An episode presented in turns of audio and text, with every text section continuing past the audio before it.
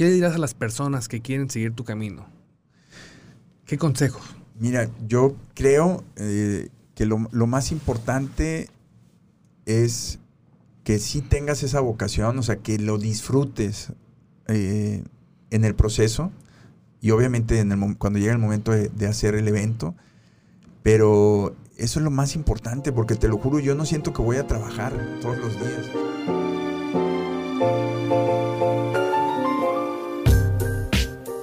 Hola, ¿qué tal amigos? Mi nombre es Carlos Gallardo y estamos en Todo o qué. Y tenemos un invitado súper, súper especial que antes que, hablar de él, quiero platicar sobre que yo lo conocí hace un poquito más de 10 años, cuando yo estaba iniciando en la producción, y la verdad le tengo mucha, mucha admiración. Él es Carlos Alanís, director general de grupo en Grupo Solen. Amigo, bienvenido. Gracias, gracias, Tocayo. Un honor aquí estar en tu nuevo proyecto y, deseándote el mejor de los éxitos. La verdad, cuando estaba empezando a organizar eh, los podcasts, dije, ¿quién, ¿quién puedo invitar? Y en ese momento, literal, las primeras tres personas que pensé fuiste tu amigo. Ah, gracias, qué honor. Porque la verdad, como yo te vi crecer, o sea, yo te vi ya en la curva de arriba, ¿no? Pero me gustaría ver, bueno, en la primera parte de la curva de arriba, después subiste más, y me gustaría saber esos inicios, ¿no? Porque aquí... Bueno, tenía 30 eh, años, ¿no? Entonces eh, pues sí tenía ciertas eh, áreas este, pues, en las que nunca había este, escuchado nada al respecto. Y, bueno, me acordé que Ocesa, por ejemplo, era operadora de centros de espectáculos, ¿no? Larguísimo el nombre, pero pues nadie lo conoce como tal, todos conocen la marca, ¿no? Entonces empecé a, eh, tener algunas ideas de marca, entonces, pero dije, pero también que tenga la razón social algo congruente con la marca, con lo que voy a hacer. Entonces, hice eh, soluciones en entretenimiento, fue una de las empresas que checamos en relaciones exteriores que estuviera disponible el nombre, porque esa es otra parte, la de la notaría, que, tiene que estar disponible esa empresa. Entonces, eh, pues la que estaba era soluciones en entretenimiento.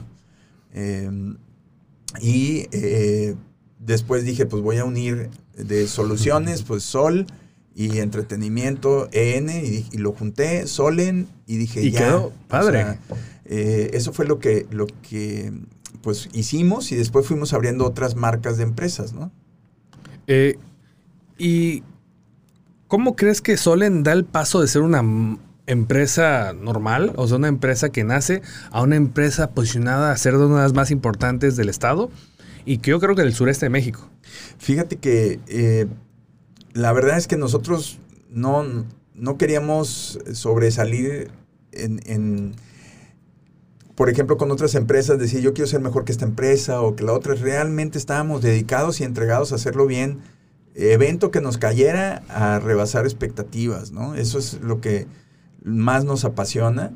Y pues bueno, eh, creo que hicimos un muy buen trabajo, no gastábamos nada en publicidad, el solo hecho de hacer bien tu trabajo era la mejor publicidad que podías tener. Yo sé que, que, esto puede sonar este, pues muy recurrente para muchos, de decir, pues haz el trabajo bien y, y, el trabajo llegará, la verdad es cierto. O sea, nos llegaban clientes este, diciéndonos, oye, yo estuve en tu evento de el lanzamiento de Emerald o X, muchos proyectos que nos tocó la oportunidad y el honor de hacer. Y eso nos ayudaba para ir creciendo y creciendo y creciendo. Y, para cuando nos dimos cuenta, de repente ya estábamos organizando un concierto de Luis Miguel o ya estábamos haciendo un desfile de modas de Oscar de la Renta, en paz descanse, en, Plaza de Toros, México. O sea, porque fue otra cosa que yo cuando abrí la empresa dije, ok, yo vivo en, este destino, pero yo quiero operar en toda la República porque yo venía de una gerencia de eventos latinos en Ocesa, donde hacíamos giras de artistas y, estaba yo viajando por toda la República y haciendo con éxito organizaciones de eventos de 12 mil, 15 mil, hasta 20 mil personas. Entonces yo dije, pues yo puedo hacer esto en otro lugar. Y fue justo lo que hicimos. Hicimos muchos eventos en el interior de la República, eventos corporativos, hemos hecho convenciones para Telcel, este, para ATT, Nextel, eh, muchísimas empresas enormes, eventos, te estoy hablando de, de 5 mil personas, eh, que para un corporativo creo que es un número bastante este, interesante. Y, y, pues bueno, empezamos a operar, este, eso también nos ayudó mucho porque en paralelo a lo que íbamos haciendo en el destino, pues estábamos nutriéndonos eh, con mayor experiencia y, otro tipo de cuentas en el interior de la República. Y, la primera empresa con la que empezamos a hacer eventos corporativos fue Nextel, justo cuando Nextel empieza operaciones en, eh, en, toda la península de Yucatán, que empezaron en Mérida y, y Cancún. Y ahí les hice el primer evento. Eh, para, fue un bomberazo, o sea, me hablaron de Casa Nizuc, que hoy es el Hotel Nizuc, y me hablaron diciéndome, hoy viene la gente de, de, Nextel a una visita de inspección, eh, son las 6 de la tarde, a las 7 llegan, ¿puedes venir? Claro, fui, hice el recorrido, me dijeron al día siguiente que necesitaban la propuesta a las 10 de la mañana, no dormí, literal, sí. no dormí, pero con la mejor adrenalina del mundo de trabajar, o sea, tener digamos, una empresa de ese tamaño frente a nosotros y la oportunidad de poder hacer un evento. Es, es, es algo increíble, pero yo iba por un evento, ¿no? Y, eh, hicimos la presentación al día siguiente a las 10 de la mañana. Sí, nada más me fui a bañar a mi casa y, y, hice la presentación. Terminó la presentación y me dijeron, Carlos, está increíble. ¿Cuánto cuesta? Y ahí fue el tema que les dije, no sé cuánto cuesta. O sea, me, me aboqué en hacer la presentación, eh, digamos, buscando el, el, el objetivo, eh, pero no sé cuánto cuesta. Y otro problema, necesito, en caso, o sea, necesito 24 horas para cotizarte y necesito 24 horas para que me paguen el 100% porque su evento era en una semana. ¡Wow! Entonces, fue Pero, algo... ¿cómo, o sea, ¿Cómo una empresa de repente te pide un evento así en una semana? Nextel fue un caso impresionante a nivel nacional y bueno, en comunicación en Latinoamérica fue un ejemplo a seguir. Y fue un crecimiento sumamente rápido. Entonces eh, fue una decisión ejecutiva, ¿no? De, de, de directivos más bien eh, de la compañía, que en ese entonces eh, pues Peter Follo era el presidente de Nextel. Sí, lo conocí. Sí, sí. Des, después tuvimos la, la oportunidad de, de, tener ya una amistad con él, gracias a Dios. Con Lisette Trepot también de Relaciones Públicas, que también conociste.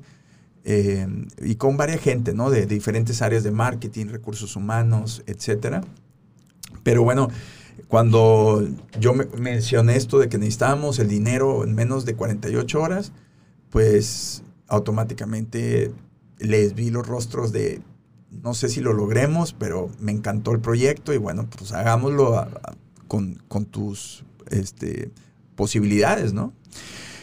Finalmente me hablan al día siguiente y me dicen, Carlos, eh, ya había mandado la cotización, aprobada y mándanos tu cuenta. Vamos a, a, brincarnos todo el proceso de pagos, porque nosotros pues, somos una empresa pues enorme, este, con un proceso complicado en, en, el tema de pagos, pero pues nos urge, entonces te vamos a pagar. El evento fue en Izuc, eh, arrancó con... ¿Qué año fue? Esto te estoy hablando fue en el 2006. 2006, wow. 2000, 2006. Eh, yo acababa de empezar operaciones, no tenía ni seis meses de haber empezado operaciones y eh, me manda a hablar eh, Peter Follo, que yo no sabía quién era. Nada más me dicen, te habla Peter. Este, yo, pues vamos, llegué y ahí estaba sentado el, la persona de marketing que me contrató y, me, ya me presentó, mira, Peter Follo, él es el presidente de Nextel, muy joven. Carlos es, es la empresa que hizo el evento, Peter. Entonces me dice, ¿qué edad tienes? No, pues ya le digo, pues 30 años, 31 tenía. Eh, Carlos, eh, te felicito, está increíble el evento y tu empresa, ¿cómo se llama? Este, muy interesado en preguntarme, o sea, una persona de ese nivel. Sí. Y, y, ya le dije, pues somos una empresa nueva, Peter, o sea, estamos arrancando, eh, pero pues estamos súper contentos de, de, haberles producido este evento y qué bueno que estás contento. Y, y, dijo, a ver, espérame tantito. Y en eso empiezan a llegar gente, ¿no? Como ocho personas. Mira, te presento al director de Mercadotecnia te presento a la directora de Relaciones Públicas, te presento al director de Recursos Humanos, te presento al de auditoría, al de, al de ventas, etcétera, ¿no? O sea, todo, los meros meros de... ocho personas. Y, les dijo, bueno, quiero decirles que eh, Carlos tiene una empresa de eventos que está produciendo esto. A partir de, de, este momento, todo lo que vayamos a hacer en el sureste, quiero que inviten a la empresa de Carlos a concursar a los proyectos, porque es una empresa joven como nosotros. O sea, trae todo el entusiasmo, se ve que es, es una persona que se va a entregar por completo a los eventos me gustaría que lo inviten a participar. Dicho y hecho. Al día siguiente empezaron a llegarme licitaciones de, entrar a concursos y empezamos a ganar, gracias a Dios, eventos, eh, haciendo convenciones de 4 mil, 3 mil, 5 mil personas, 800 personas, o sea, de todo tipo. Y ya no nos soltaron. O sea, literal, estuvimos haciendo pues una gran cantidad de eventos corporativos y luego con recursos, con relaciones públicas, con Lice Trepó, empezamos a hacer unos proyectos que se llamaban Moda Nextel. Wow, sí. Hicimos Cancún Moda Nextel, varios años, eh, fueron cuatro años que lo hicimos en el Hotel Leblanc. Luego hicimos Yucatán Moda Nextel, Acapulco Moda Nextel, Jalisco Moda Nextel, Monterrey Moda Nextel, Cabos Moda Nextel, México City Moda, eh, pues la empresa fue creciendo y creciendo eh, con todo este tipo de eventos, pero pues muy honrados en, pues, trabajar para, para, este gran, gran proyecto de moda que yo creo que no ha habido uno en todo Latinoamérica como ese proyecto, sí. en donde en cada evento llevaban a una top model que haya participado en pasarelas de Victoria's Secret, por ejemplo, eh, y siempre eh, terminando con el cierre de un concierto que llegamos a tener artistas como Juan Luis Guerra, Carlos Vives, Maná, Alejandro Fernández, Paulina Rubio, entre otros. ¿no? Entonces, sí fue un, un, increíble proyecto que nos dejó muchas bonitas experiencias y sobre todo muy bonitas amistades. ¿no? Bueno, estamos hablando de que Moda Nextel fue un par de aguas tanto para Solen como para, como para ti como para el entretenimiento en el sureste mexicano. Así es, así es, fue una plataforma increíble en donde apoyaban a diseñadores, no nada más de México, porque la verdad es que era un proyecto pues internacional. Eh, había un retorno en medios impresionante porque pues llenaban todo un hotel de medios de comunicación, de influencer, de artistas, celebridades, líderes de opinión en la moda. Realmente era un proyecto hermoso. Eh, y, aparte les daban eh, modelos y, diseñadores a portadas de medios premium, ¿no? Entonces, eh, imagínate toda esa infraestructura, o sea, lo que cuesta hacer todo eso. Sí, sí yo voy a Y, y, dárselo en charola de plata a un medio que lo invitas con los gastos pagados y que le creas y que le dices, bueno, pues ahora sí que en el hotel escoge el set que quieras y aquí tienes dos modelos mujeres, dos modelos hombres, eh, iluminación, eh, pues el diseñador, maquillaje, peinado, todo eso, ¿no? Con supermodelos y con la oportunidad de tomarle fotografía a la top model también. Entonces, pues los diseñadores, cada que los convocaba Liseta a esos proyectos, pues los diseñadores, pues bueno, se subían a la ola inmediatamente, ¿no? Pues sí, es que imagínate ese exposure que tenían. Exacto, y, los destinos siempre, fíjate que fue algo muy increíble que Lisette tuvo a bien eh, apoyar era a los municipios, o sea, al, destino, ¿no? O sea, si estamos en, si el Hotel Blanc está en Cancún, en Benito Juárez, pues vamos a meterle toda, este, toda la, fuerza, la comunicación de Quintana Roo, de el destino de Cancún.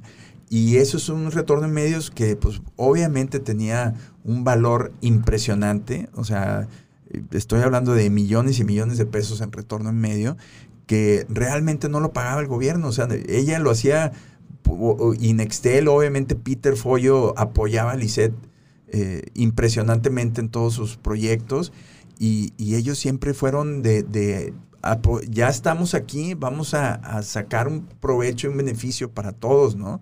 Pero finalmente, pues Peter se quedó viviendo en Cancún, o sea, tan enamorado se quedó que vive, bueno, entre Chicago, Florida, este, eh, pero tiene, una, tiene este, también residencia aquí en, en, Cancún, ¿no? ¿Por qué crees que otras empresas no han tratado de hacer ese sistema? O sea, sé que pues es mucho, mucho dinero en inversión, pero tanto a la ciudad como a la industria de la moda y como a la industria del entretenimiento es un par de aguas, yo creo, ¿no? Sí, sí, sí, definitivamente. Cuando empezamos nosotros no había nada. O sea, ahí sí te puedo decir que era pues el sector de bodas que siempre ha sido predominante en el destino y que después de Hawái sabemos que somos el segundo destino de más bodas en, el continente. Es impresionante la cantidad de bodas que hay acá. Eh, pero bueno, eran, eran bodas y eventos corporativos menores, ¿no? Pero en entretenimiento, los conciertos, yo cuando venía con César era bien difícil que, que, la gente no tenía esa cultura de, de ir a, un, a, ver un concierto. Entonces, eh, era un costo muy elevado de traer entretenimiento aquí y un riesgo muy alto, muy, muy alto, porque traer el equipo desde México, aquí no existía una empresa, incluso no existe una empresa que tenga localmente toda la infraestructura de una producción de Ricky Martin, Luis Miguel, Alejandro Fernández. No existe. Ni juntando el equipo de todos pueden hacer bien un proyecto como normalmente sale en su roadshow desde México, Guadalajara o Monterrey. Entonces, eh, pues lo que empezamos a ver es el vaso medio lleno y no medio vacío. O sea, de decir, a ver, estamos en un lugar increíble y donde para mucho talento es aspiracional poder decir, oye, yo voy, imagínate para un español, un Alejandro Sanz, decir, yo quiero ir a, Riviera Maya, o sea, para los españoles, Riviera Maya, Cancún, es impresionante, ganas empatía inmediata. O sea, si, lo es, si, lo notas en persona, lo ves en sus ojos, en sus, en sus gestos, luego, luego donde hay un cierto afecto este, automático, ¿no? Por el destino.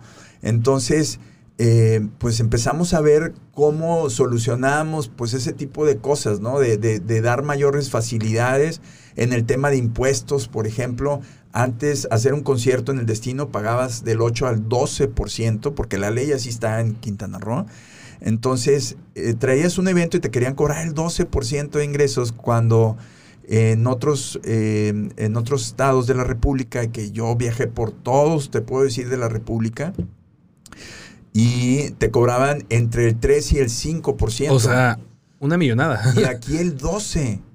Entonces, y tú dices, ok, vas a cobrar el 12, pero hay la infraestructura, hay la gente, el lugar es enorme, es un, es un estado de 10 millones de habitantes. No. Entonces, y, traer la infraestructura para acá era horrible. Entonces, batallamos muchísimo en esa parte. Eh, y el primer presidente eh, municipal con el cual tuvimos todo el apoyo y entendimiento fue Francisco Alor. No sé si lo recuerdas. Sí, digo, estaba, estaba chiquito. Pero, él, él sí, claro, Pues tú eres muy chavo. Pero bueno, él fue el primero en, en que dijo, en, los entiendo perfectamente increíble, pero yo conocí llegando luego, luego a Mara Lezama, también a la actual presidenta municipal, y, ella estaba encargada de todo el medio de espectáculos. Entonces yo me acercaba con ella y, le decía, ayúdame, o sea, ¿cómo le hago? Este, porque fíjate, estoy batallando. Y ella lo tiene tan claro, o sea, porque en diferentes ocasiones después eh, tuve la oportunidad de tener una amistad con ella, eh, con su esposo también, y también siempre apoyando los dos. Eh, pero lo entendieron perfecto. Y, hoy por hoy te puedo decir que, la presidenta municipal o el presidente municipal, el municipio, eh, la administración que más nos ha apoyado desde que empezamos eh, a operar aquí, sin duda es Mara. Ella es la que sabe que el entretenimiento también genera esperanza. O sea, tú ves a alguien que viene, que lo sigues y vas y lo escuchas y, cantas y bailas, te diviertes, te ríes, etcétera, eh, pues genera esa esperanza, ¿no? Y sobre todo en temporadas tan difíciles como las que estamos viviendo. Y, bueno, es, esa parte nos fue muy bien con esto, te digo, del, entretenimiento, al grado que, eh, pues hemos, por ejemplo, nosotros hace poco también eh, hicimos algunas ventas de espectáculos, por ejemplo, Alejandro Sanz a Xcaret, por ejemplo, en, en, el parque Xcaret.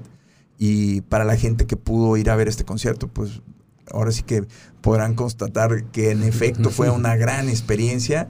Eh, fue algo increíble, o sea, el mismo Sanz estaba eh, este, feliz, ¿no? De estar en esa locación tan increíble.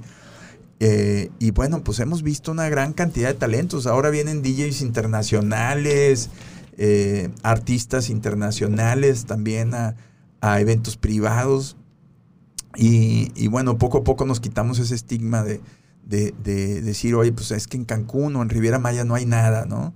Eh, o no hay el, equipo de gente que necesitamos que nos ayuden para poder llevar a cabo nuestras producciones, ¿no? A, mí alguna vez me llegaba un diseñador de modas a la oficina diciéndome, oye, pues mira, ya me hablaron de tu empresa, pero pues mi desfile de modas es un desfile espectacular, o sea, no sé si ustedes están acostumbrados a hacer este tipo de eventos, pero bueno, me, empezaba a hablar, o sea, yo creo que se mareó sobre el ladrillo que estaba y y yo lo dejé hablar, pero cuando me hizo, bueno, pues me puedes mostrar este, unos dos desfiles. ¿Has hecho uno?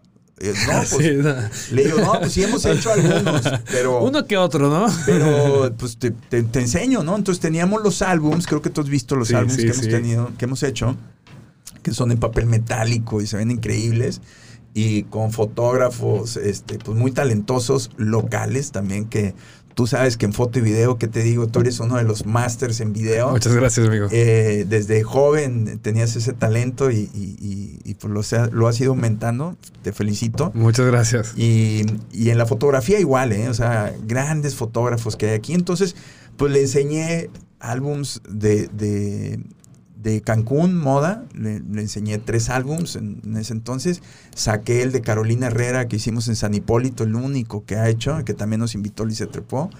El de Oscar de la Renta, de Vizcaínas, el de Oscar de la Renta en Plaza de Toros. Y bueno, eh, esta persona terminó diciéndome, por favor, olvida todo lo que te dije. Este, digo, y, solo lo, único que, me dio gusto, y no te lo digo en, ningún momento en, en, un tono arrogante, sino con un gusto de, ser cancunense y decir, podemos hacer las cosas bien aquí. Y no necesariamente yo fui quien produjo el 100% de ese proyecto. Había muchos, mucha gente que participaba con nosotros en lo audiovisual. Por ejemplo, teníamos a JS Audiovisual, que muchos lo conocen. Sí. Em, que ahí está Hudson Barnes desde el principio. Eh, Jens, este, Mike, eh, bueno, tanta gente eh, tan entregada y profesional. Y yo te pudiera decir, por ejemplo, lo audiovisual fue la primera empresa profesional que dije, esto es lo más cercano a lo, al tipo de proveedores con el que hemos trabajado en giras en México, en Monterrey. Y, y, bueno, tuve la, la, suerte de, de, de, poderme acobijar de mucha gente talentosa como tú, como tanta gente que conozco, porque finalmente nosotros eh, pues somos una agencia creativa, operadora, pero no, no tenemos todos los fierros. Tenemos muchos. Eh, tenemos carpas, audio, iluminación, pantallas de LED, escenarios, mobiliario, etcétera, pero eh, la verdad es que aún así. Es un equipo. Exacto. Aún así necesitamos de gente como ustedes. O sea, ya, ahí sí me siento ahorita súper contento y seguro que estamos en un destino de primer nivel que no importa la nacionalidad del cliente que llegue a este destino, eh, puede llevarse pues un resultado muy grato, ¿no? Güey, está, está muy, mucha información, mucho, muchas maneras de ver la vida. El entretenimiento en Cancún ha cambiado completamente. Así es. Yo creo que como cancunense siempre piensas, en Cancún no hay cultura, ¿no? En Cancún no hay eventos, en Cancún y yo creo que es un crecimiento, ¿no? Y sé que a lo mejor como cancunenses nos falta todavía un proceso largo para que tanto eventos como cultura sea un poquito más arraigado a nuestra cultura, a, nuestra ciudad. Así es.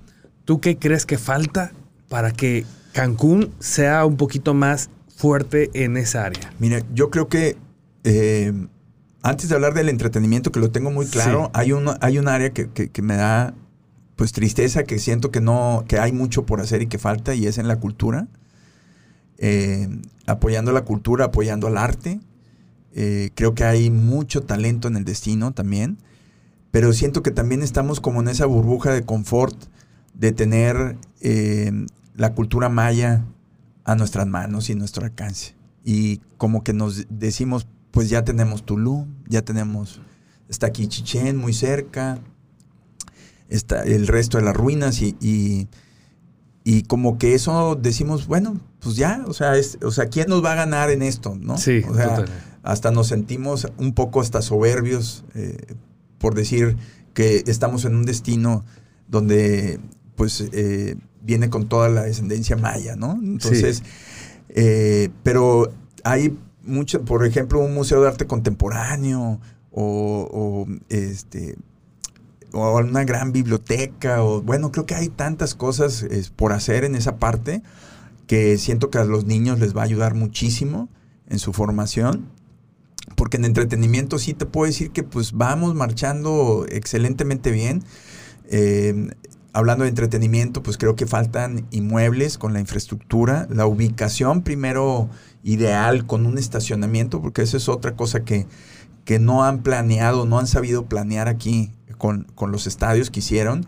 Eh, y, y, es algo que se necesita. O sea, si tú vas, a mí me ha tocado hacer inauguraciones del Foro Sol, por ejemplo, de Palacio de los Deportes, eh, otros auditorios como en Monterrey, perdón, y el, el, el, lo principal que ven es estacionamiento. O sea, sí. es si la gente no llega a tiempo, no, o sea, no tiene las diferentes vías de acceso para llegar a ese estacionamiento, pues todo se hace un caos. Todo. Entonces, Es ¿tú crees que aquí falta Un inmueble, definitivamente. inmueble. Falta un inmueble con, con esas características. Ahorita yo digo, estoy muy contento de saber que, que, por ejemplo, Grupo Xcaret ya está en construcción de un estadio. Exa- Exactamente, Sí. estadio, perdón, bien dicho. Entonces, eh, pues el arquitecto Marcos Constance con- nos, nos compartió el proyecto en su momento cuando eh, pues ya estaban listos para empezar a, construir y me da muchísimo gusto porque eh, sé que lo van a hacer increíble. Es un gran, gran proyecto. eh, y yo creo que ese va a ser el primer gran proyecto en la península de Yucatán, te puedo decir, este, con, con ese nivel eh, internacional para poder recibir cualquier talento, proyecto deportivo, eh, cultural, eh, corporativo, todo. O sea, se va a ser, va a ser un, estadio multifuncional, pero han pensado en todo. Entonces, pues estén pendientes de ese, de ese proyecto. Y ojalá que en Cancún, este, eso es en Riviera Maya, ¿no? Pero Sí. ojalá que en Cancún, eh, que por ahí he sabido de varios proyectos que se han quedado pues en el, en, en el tintero, digamos, a- este, lamentablemente no, no ha sucedido. Eh, hay otros que han hecho y los han hecho mal, o sea, el- el- como el que está... eh, El auditorio de bienestar. Exactamente, que obviamente estaba destinado a, a fracasar por la logística tan mala de- de- del estacionamiento, que no tiene rutas de estacionamiento, o sea, no hay manera que puedas hacer un evento ahí sin que sea un caos, ¿no? Sobre Sí. todo en esa arteria tan importante como el Luis Donaldo Colosio.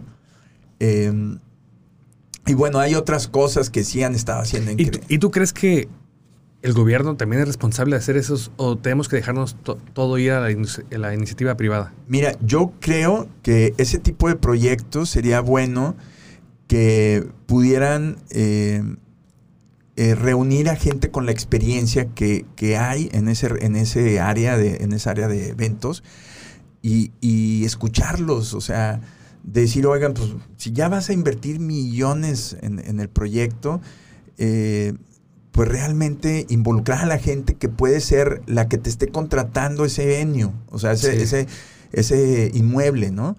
Y, y decir, señores, pues este es el proyecto, este, ¿te gusta? ¿Qué opinión tienes? O sea, no sé, o sea, creo que aquí hay un consenso muy, muy padre, sobre todo empresarial, o sea, que, que hemos visto muchos empresarios que están de manera activos participando en, en, en todo lo que va siendo el crecimiento de Cancún, ¿no? O sea, Totalmente. el- Carlos Constance es uno que todos Sí. conocemos que está, yo no sé cómo le hace este señor, lo admiro mucho y, y impresionante, pero eh, pues él, él es una persona clave en, en esta parte del crecimiento, ¿no? Donde lo toman en cuenta, que es una persona que conoce de todo, en el destino y que estuvo aquí desde muchos años, desde el principio que, se empezó a, que empezó a crecer este destino. Y bueno, varios empresarios como él, pues van, los convocan en ocasiones eh, eh, de proyectos importantes y, obviamente pues es, gente que, que, tomas mucho en cuenta, ¿no? Sus, consejos, sus opiniones.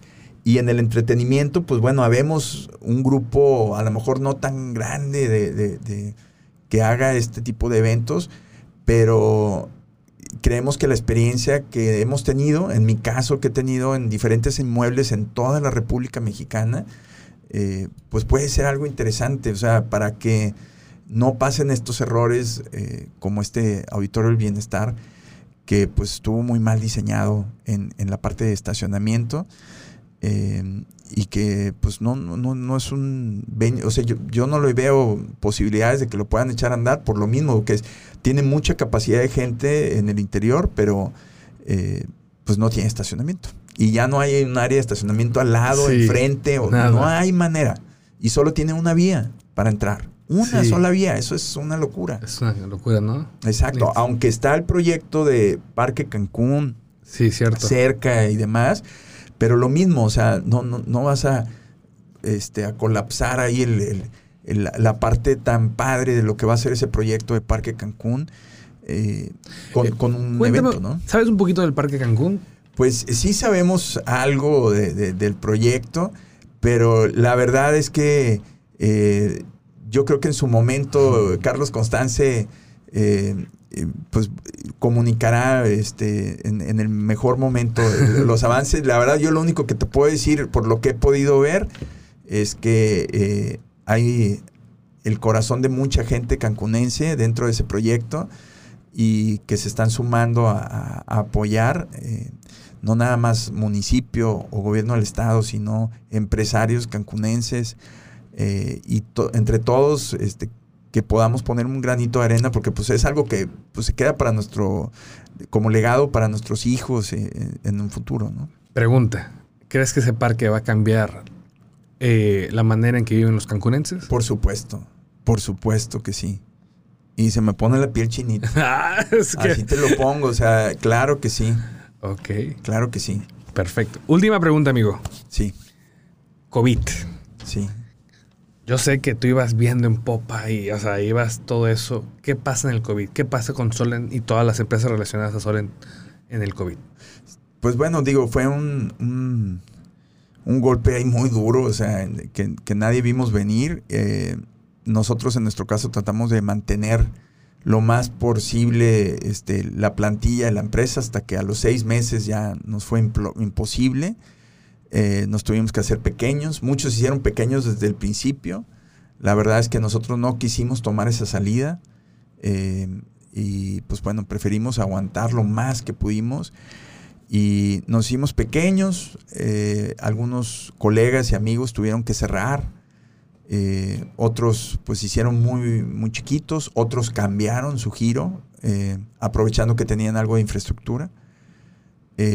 Pero hoy por hoy te puedo decir, vuelvo a, decir mi punto de vista, que es ver el vaso medio lleno y, estoy muy optimista de que eh, viene una pronta recuperación. Nosotros ya estamos teniendo ahorita, eh, gracias a Dios, desde agosto tuvimos algunos proyectos que empezamos a realizar como los eventos de Tren Maya en parte de la península de Yucatán.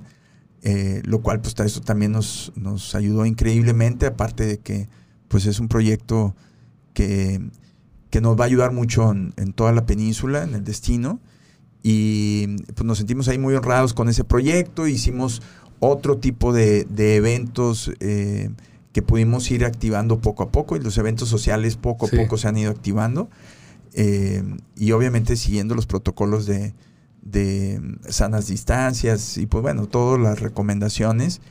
Eh, y pues bueno, estamos eh, viendo que ya estamos próximos a, tener más trabajo, ya tenemos proyectos corporativos eh, que empiezan a venir a partir de noviembre, conciertos como Alejandro Sanz, digo Alejandro Fernández, perdóname, que lo fuimos posponiendo también por temas del COVID y ahorita ya estamos a punto de, anunciar la nueva fecha para noviembre y programando otros espectáculos. Hace poco eh, también trabajamos conjuntamente con Poti Gómez en hacer un evento de Bárbara de Regil. Ah, sí. Eh, en el Estadio Beto Ávila. Eh, y pues obviamente a Poti ahí le agradecemos enormemente que haya tenido ese, ese y de, arrojo de, de, pues animarse a hacer este evento de Bárbara y, con todas este con todo esto de la sana distancia y demás eh, fue un muy bonito proyecto eh, y pues él apoyando ahí sobre todo a causa eh, la causa de eventos deportivos parques etcétera la verdad es, es, un chavo ahí muy muy inteligente y, que y quiere traer, quiere seguir trayendo pues, eventos, espectáculos, deportivos, artistas, de todo un poco, ¿no? Eh, pero pues no, no hemos parado como tal, o sea, hemos, gracias a Dios, tenido proyectos en puerta y, y, pues bueno, contentos que estamos poco a poquito reactivando sí, todo. Sí, este, tema de la pandemia creo que nos hizo adaptarnos, evolucionar. Sí, sí, sí. Y yo creo que en mi caso fue un momento de un punto, un punto, un momento de pensar, reflexionar qué es lo que quieres hacer y seguir. O sea, literal, esos tres meses que estuvieron para mí, pues, en cuarentena, en donde no podía salir para nada, yo fue como que un, oigan, ¿qué hago? Tengo que hacer algo diferente. Estoy feliz. O sea, ¿qué, falta para que mi empresa siga creciendo y en mi lado personal para que yo sea feliz, ¿no? Claro, claro. Eh, y por último, ¿Qué le dirás a las personas que quieren seguir tu camino? ¿Qué consejo? Mira, yo creo eh, que lo, más importante es que sí tengas esa vocación, o sea, que lo disfrutes eh, en el proceso y obviamente en el, cuando llega el momento de, de, hacer el evento, pero eso es lo más importante porque te lo juro, yo no siento que voy a trabajar todos los días, o sea, no siento ese peso de decir, uff, o sea, otro día en la oficina, o sea, siempre llego con una ilusión de algo nuevo, un reto nuevo. Eh, creo que soy muy afortunado en que cada proyecto que llega busca algo distinto, o sea, eh, algo que tenga un sello especial. Entonces, eso me encanta de mi trabajo. Me, me, da muchísimo gusto cuando está el evento y me manda a hablar el cliente y me dan un abrazo y me dicen, oye, gracias, como si yo se lo hubiera regalado, Tocayo. O sea, casi, casi como si o no me lo pagaste. O sea, este, y gracias, o sea, me han dado besos. Este, bueno, ¿qué te puedo decir? O sea, de, contentos, ¿no? Y, me da muchísimo gusto. Y ese es el sueldo emocional que, que, tengo en lo personal y, que, y que me encanta, y que no tiene precio, ¿no? O sea, el que lleguen y te feliciten de una manera espontánea eh, por, por, haber hecho bien tu trabajo, o sea, es, algo que te hace levitar, ¿no? O sea, a, mí me encanta y, creo que para lograr eso también hay que ser constante, o sea, Totalmente. Es, ser constante. Eh, hemos tenido también eh, errores, problemas, pero pues siempre tratando de aprender de ellos y, aprovechar esa experiencia para, eh, si vuelve a presentarse algo similar, pues estar preparado. Y yo creo que algo que también siempre eh, pues, eh, ha sido importante en, nuestra manera de trabajar es que lo importante realmente en un evento cuando tienes un problema es ver cómo lo vas a solucionar, o sea, enfocarte en, cómo sí se va a solucionar, ¿no? Porque hay gente que, se estanca ahí y ahí se queda, o sea, y deja que el problema crezca y crezca y llega un punto en donde se hace un caos, ¿no?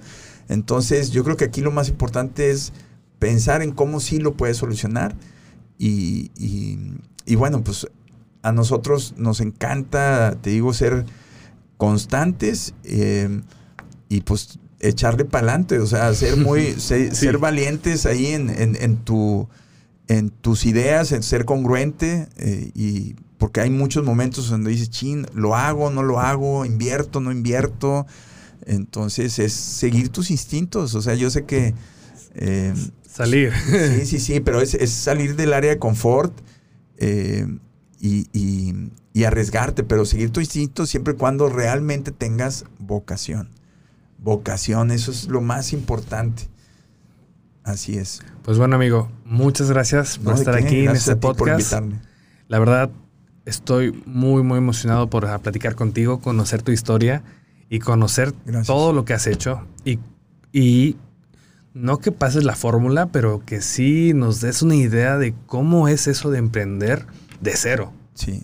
Porque literal... Empecé así de cero, ¿eh? Eso, eso sí te lo puedo, eso te lo puedo decir que cero, cero, cero. Ahí el, el- el- ingeniero Tufik, como les decía al principio, él es alguien que me ayudó muchísimo porque la plaza donde puse mi oficina era de él y él, él me ayudó a montar mi oficina en un principio eh, y, y es alguien que siempre ha estado ahí a mi lado. Pero ese primer empujoncito fue la diferencia, ¿no? Y, y- y dije, no le puedo fallar, ¿no? Entonces, eh, es el proyecto hoy, tú conoces nuestras instalaciones, Hermosísimas. eh, eh, equipos, de, pues, de- No, tú has estado en varios eventos, Sí, ¿no? sí. Yo, yo cuando, te soy honesto, yo cuando fui a Moda Nextel, o sea, era como si hubiera entrado a un mundo Alicia en el País de las Maravillas. Diferente, no, totalmente diferente. Yo dije, o sea, primero que nada estaba entrando al mundo del entretenimiento y de los, las producciones y de los eventos. Sí. O sea, y, pero ver eso así, ver el top de los top de los top en un momento donde no conocías nada y era así de, wow. A mí me tocó un concierto en Shakira, que yo tenía a Shakira literal a metro y medio de mí grabándola. Sí. Y yo dije, Moon Palace. en Moon Palace, en el 2009 creo. Así es. Ah. Sí, sí, sí. y dije, creo que tenía como 17, 18 años. Y yo dije, wow, a esto me quiero dedicar. Sí. Y te veía súper clavado, súper entregado, súper comprometido. Y dije, este tipo de persona también quiero estar cerca de él porque sé que puedo aprender mucho. No, no, te agradezco. Y digo, nosotros también aprendemos de todos ustedes, porque eh, en ti pues, he, he visto esa pasión, congruencia y vocación, y, y ha sido una constante en tu crecimiento. Entonces, eh, me da muchísimo gusto ahorita que estás empezando con este nuevo proyecto eh, de tu podcast, y estoy seguro que te va a ir increíble. O sea, Muchas gracias, amigo. eh, tienes el, el talento, el, el carisma, eh, tienes un ejército de amigos en este medio. Eh, hace poquito pues tuvimos la oportunidad contigo de, de- de- de poder hacer el proyecto también de Patti Manterola, de ese video. que era un estuvo muy divertido. Pero vuelvo a eso, o sea, yo la verdad te vi, pensé inmediatamente en ti cuando Patti me dijo, Carlitos, ¿a quién podemos invitar a esto? Y dije, mira, tengo la persona correcta. Y yo sabía que, que esa mancha al tigre eh, te iba a ayudar y a ella le iba a ayudar. Y bueno, hicieron un gran trabajo. También muchas felicidades por eso. Muchas gracias, amigo. Pues eso ha sido todo por hoy. Seguro. Muchas gracias. Eh, primero que nada, agradecerte. Y cualquier cosa, estamos aquí en Todo Que, en el, un podcast totalmente diferente. Queremos aprender de las personas de Cancún. Gracias, gracias. luego. Hasta luego.